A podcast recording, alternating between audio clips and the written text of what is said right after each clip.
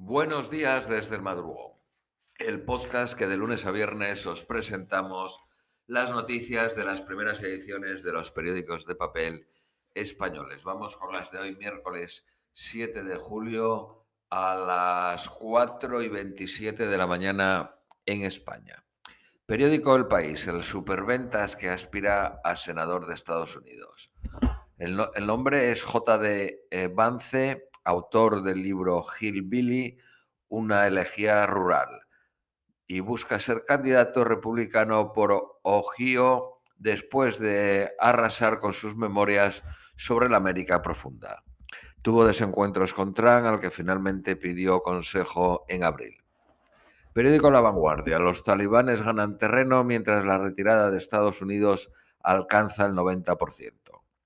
Alemania, Rusia y Turquía cierran sus consulados en Afganistán. Los ministros de Exteriores ruso e indio se verán en Moscú este viernes para tratar de Kabul. El ex vicecanciller ultraderechista de Austria juzgado por posible corrupción. Facebook, Twitter y Google amenazan con dejar Hong Kong. Las tecnológicas rechazan la ley de protección de datos que impone China.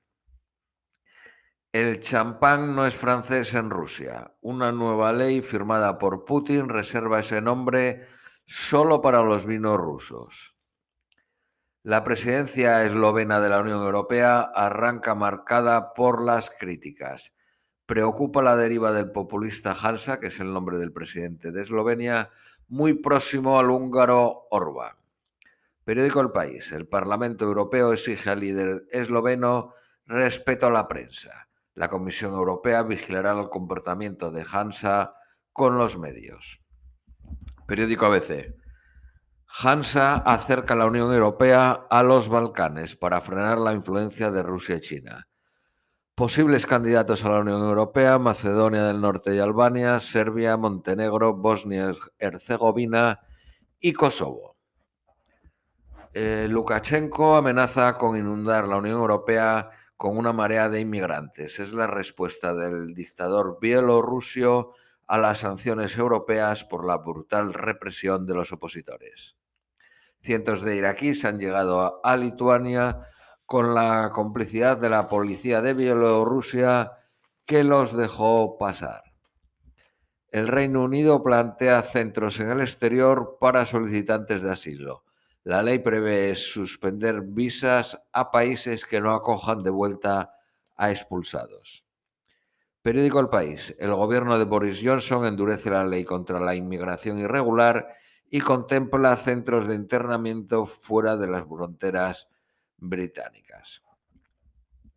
Bielorrusia condena a un líder opositor a 14 años de, de, cárcel. Este líder fue vetado como candidato presidencial en el 2020. El nuevo gobierno de Israel se tambalea por una ley que discrimina a los palestinos. El anterior eh, primer ministro israelí Netanyahu desestabiliza la coalición al forzar en el Parlamento un vuelco sobre la reunificación familiar de ciudadanos árabes. La represión en Argelia se recrudece con 305 detenidos por delitos de opinión. Los indultos anunciados dejan fuera a destacados opositores y periodistas. Las tensiones en la OPEP disparan el precio del petróleo. El, precio del Brent supera los 77 dólares, es el nivel máximo en tres años. Periódico Cinco Días. El Pentágono cancela un contrato de 10.000 millones de dólares con Microsoft para almacenar datos en la nube.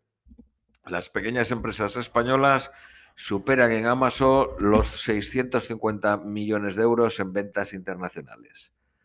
Periódico El Economista. La constructora española OHL pasa a llamarse OHLA Progress Enables.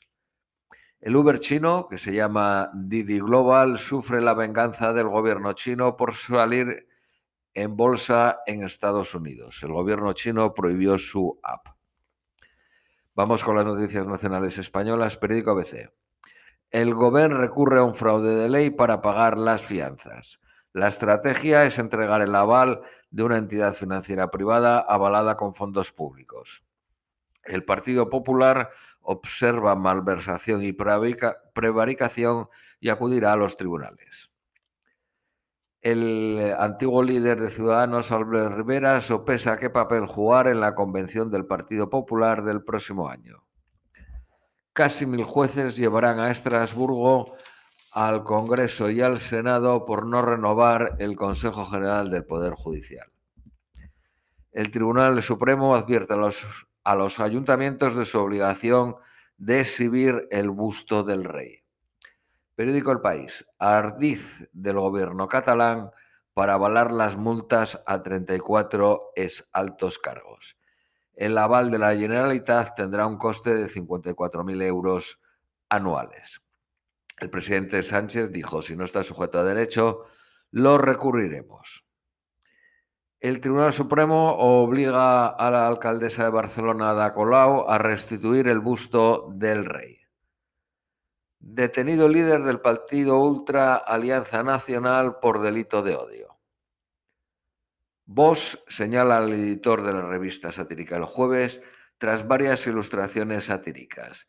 En concreto, pusieron un tuit donde decía descubre y colecciona a, a la asquerosa pandilla Bosura al completo.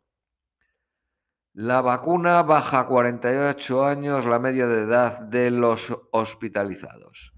Periódico La Vanguardia. El gobierno avalará a los políticos multados por el Tribunal de Cuentas. Albert Rivera se acerca al Partido Popular, pero no ejercerá de momento de asesor de Casado. Vacunar al 70% de la población no bastará para tener inmunidad de grupo. Esa estimación se basaba en el virus original. Periódico La Razón. Restricciones a los 12 días del fin de las mascarillas. El Ministerio de Sanidad se plantea eh, restringir el ocio nocturno. Un programa de la televisión catalana TV3 invita a tirar piedras a la cabeza a la Guardia Civil. Dos, eh, dos de sus colaboradores, Pello y Air, se rieron de la policía. Y vámonos con las previsiones meteorológicas para hoy miércoles. Nueva York máxima de 31, mínima de 22. Soleado hasta las 17 horas donde empezarán las tormentas eléctricas. Austin, la capital de Texas, máxima de 29, mínima de 20. Lluvia y tormentas eléctricas a partir de las 14 horas. Londres, máxima de 21, mínima de 14. Lluvias a partir de las 15 horas. Madrid, eh, máxima de 27, mínima de 15, soleado. Lima, máxima de 18, mínima de 14, nublado. Ciudad de México, máxima de 23, mínima de 14. Lluvias a partir de las 15 horas. Esto es todo por hoy y os deseamos un feliz miércoles.